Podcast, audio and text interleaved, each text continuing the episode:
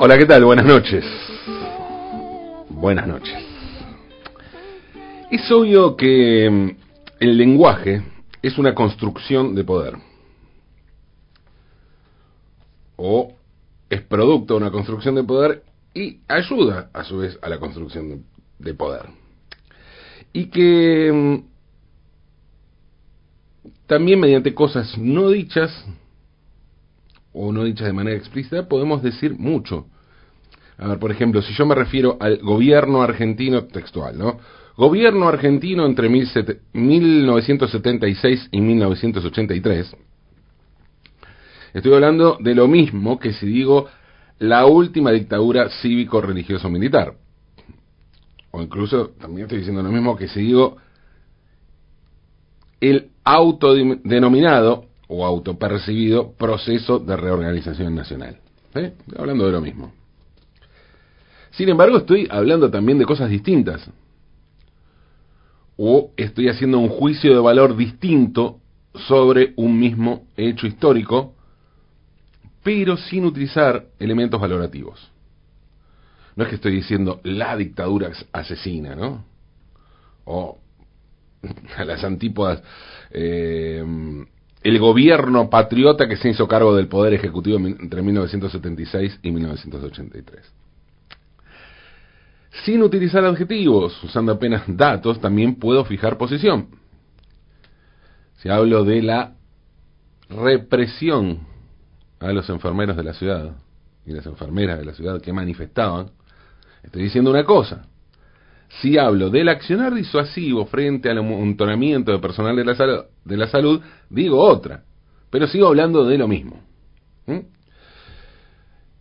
Y puse un par de ejemplos así contundentes como para que se entienda, ¿no? Hablo incluso de cosas que sobre las que supongo vamos a estar básicamente de acuerdo. Pero existen zonas mucho más sutiles de construcción de poder en el lenguaje, o de consolidación, de perpetuación de poder en el lenguaje. Por ejemplo, cuando hablamos de mm, grupos marginados del poder, o de grupos oprimidos, ya sea por cuestiones eh, de género, de orientación sexual, de color de piel, o lo que fuera, suceden algunas cuestiones bastante particulares. Por ejemplo, ayer les hablé sobre eh, Sofonisba Anguisola, ¿no? Por ejemplo, ¿quién fue Sofonisba? Bueno, una gran pintora renacentista que revolucionó la forma de realizar retratos en su época. Pero si tenemos que ponerle un título, ¿quién fue? ¿Quién fue Sofonisba? Vuelvo a la pregunta. Y me refiero a lo siguiente. A ver, a nadie le llamaría la atención si digo que Miguel Ángel, Bonarroti, Michelangelo, fue uno de los más grandes exponentes del Renacimiento, ¿no? Lo mismo podríamos decir de Leonardo da Vinci o de Rafael, Rafael o Rafael Sanzio. Entonces, bueno, según esos parámetros, vuelvo a lo de antes. ¿Quién fue Sofonisba? Lo más probable es que en la definición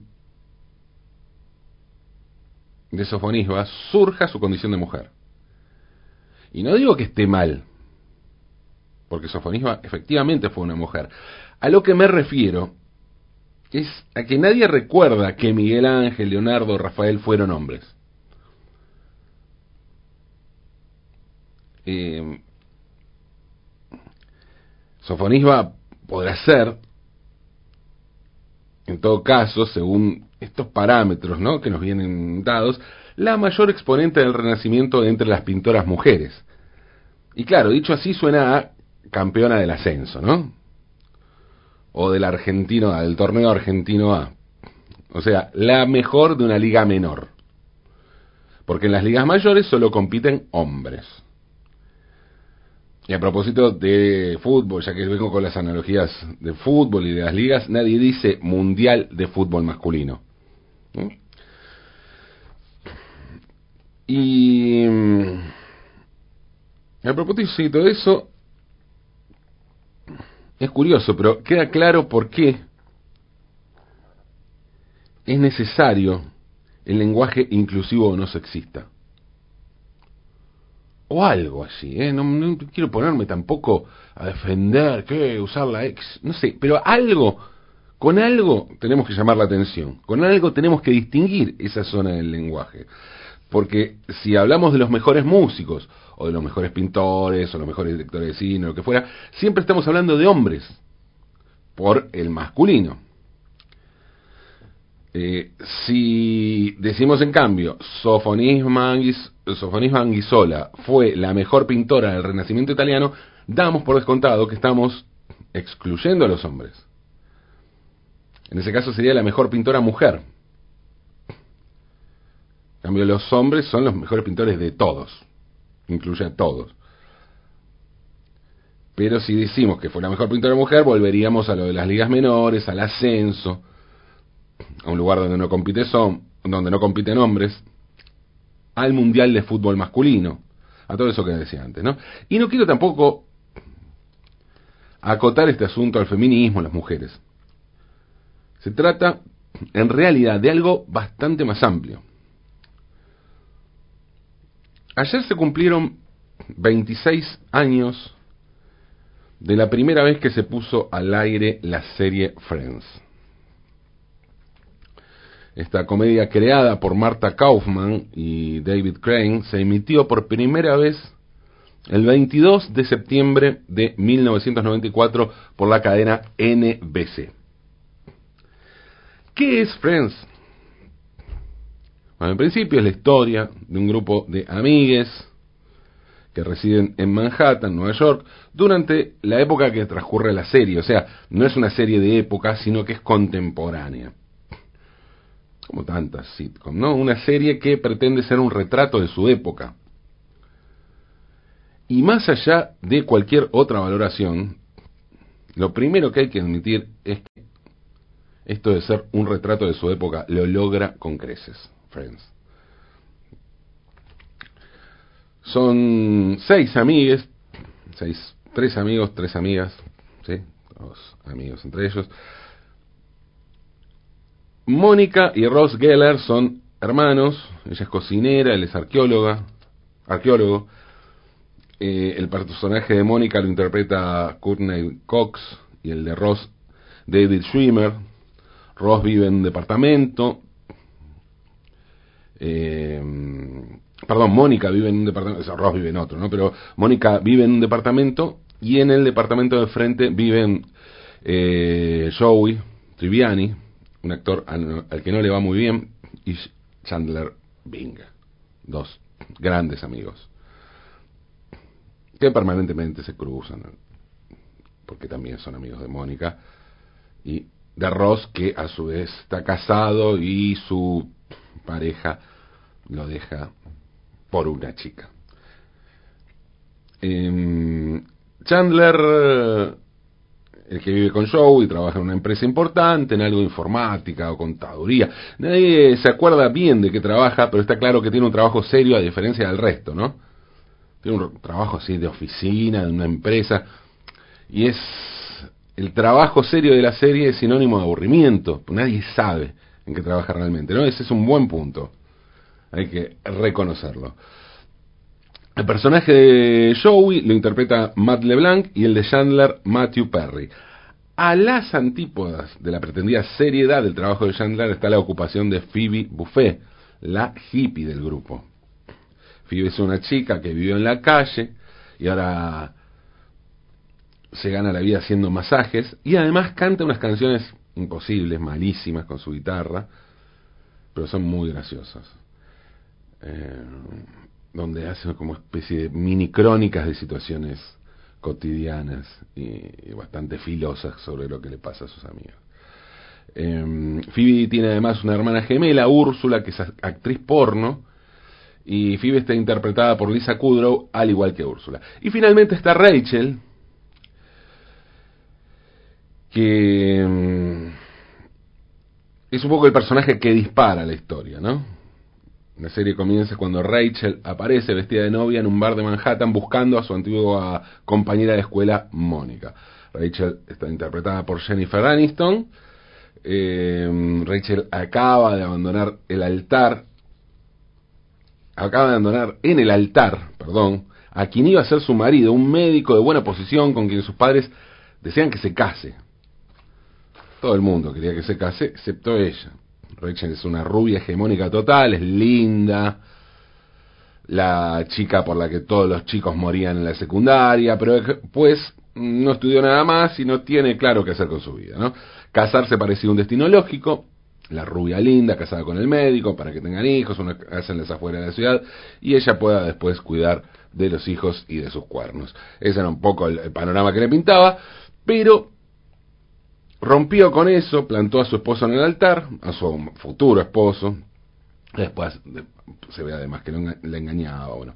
Eh, fue a buscar a su amiga del secundario, se encuentra con los amigos de su amiga y con, su hermano, Ross, porque eh, que era uno de los que estaban enamorados de ella en el colegio, pero que nunca le había dado bola, y la historia se vuelve un icono de las series de amigos.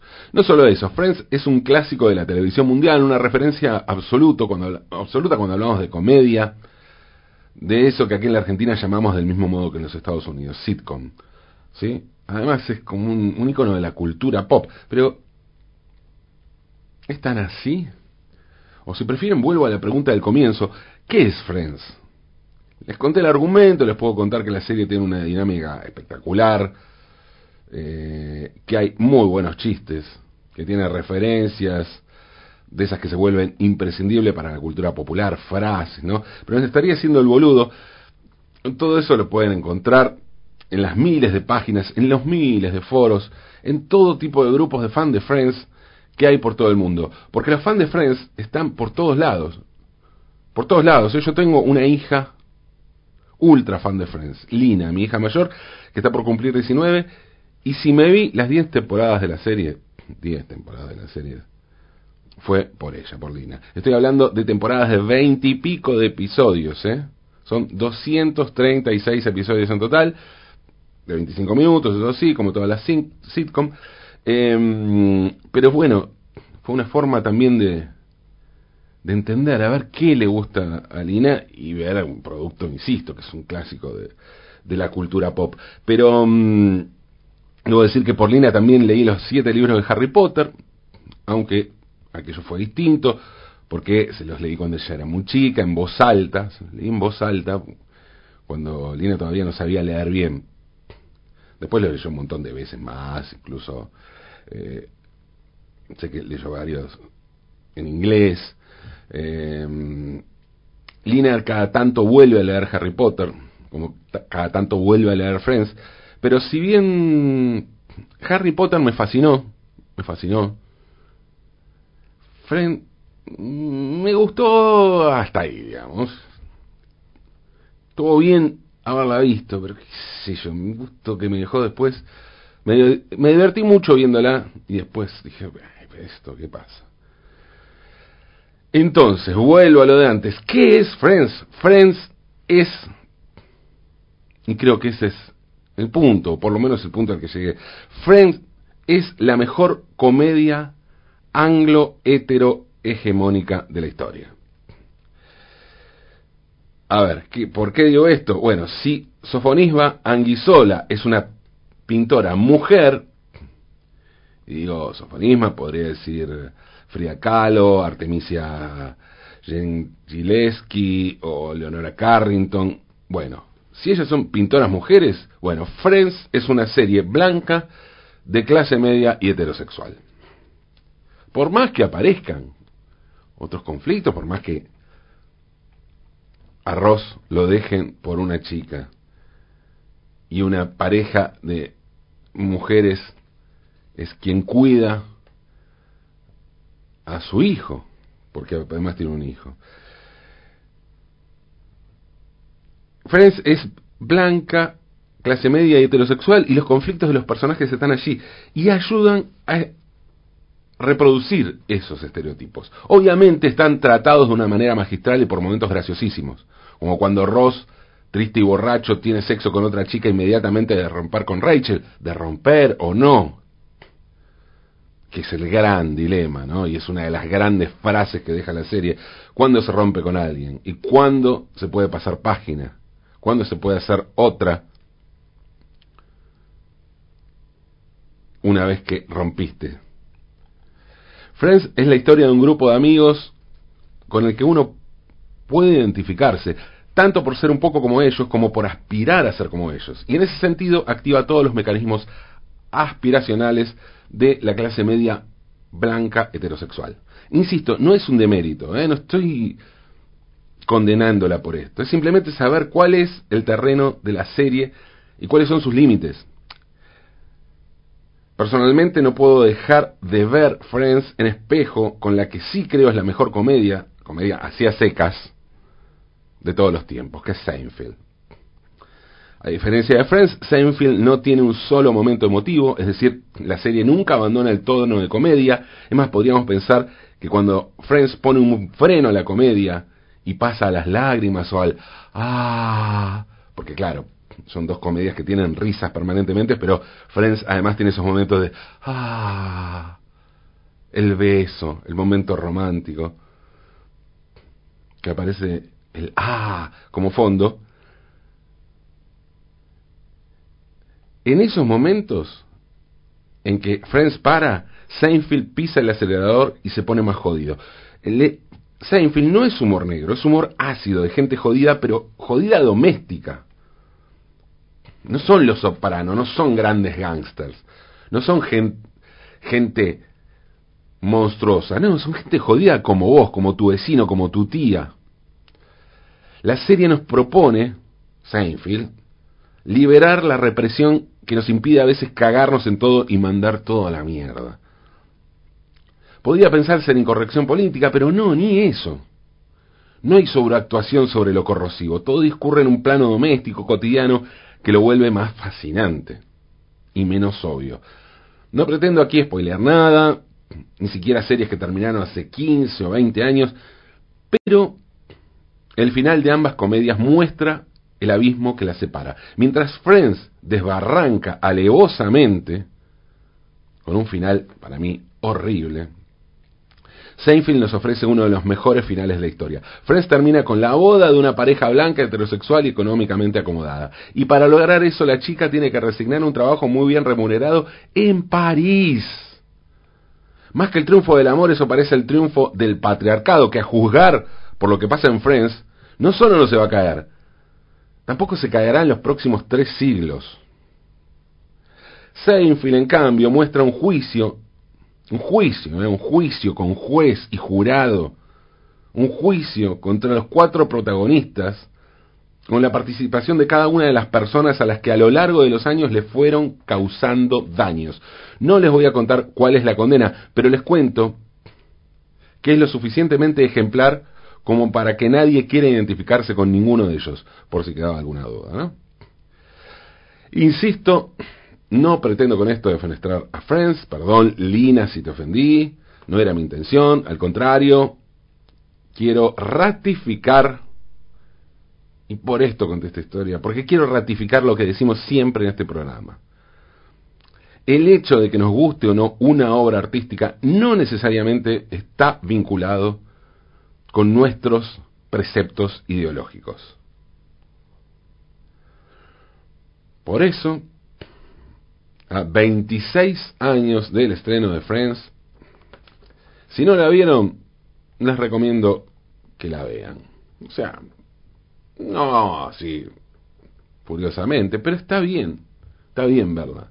Se van a divertir y van a entender por qué esta serie blanca, de clase media y heterosexual, interpeló también a un mundo que aspiraba a ser eso. Y es probable que lo siga haciendo. Hoy Friends continúa como una de las comedias más vistas y cada vez que sus protagonistas suben algo a Instagram, estallan las redes, estallan las redes, sí, estallan las redes. Porque en este mundo en ese mundo, en este mundo, en este mundo de Friends, tan perfecto, parece que hasta ellos son amigos en la vida real y se juntan y rememoran y les regalan cosas a sus fans, momentos. Blancos, heterosexuales y clase medieros del mundo, uníos. Todo el poder a los Netflix, uníos, uníos. Aunque es de noche.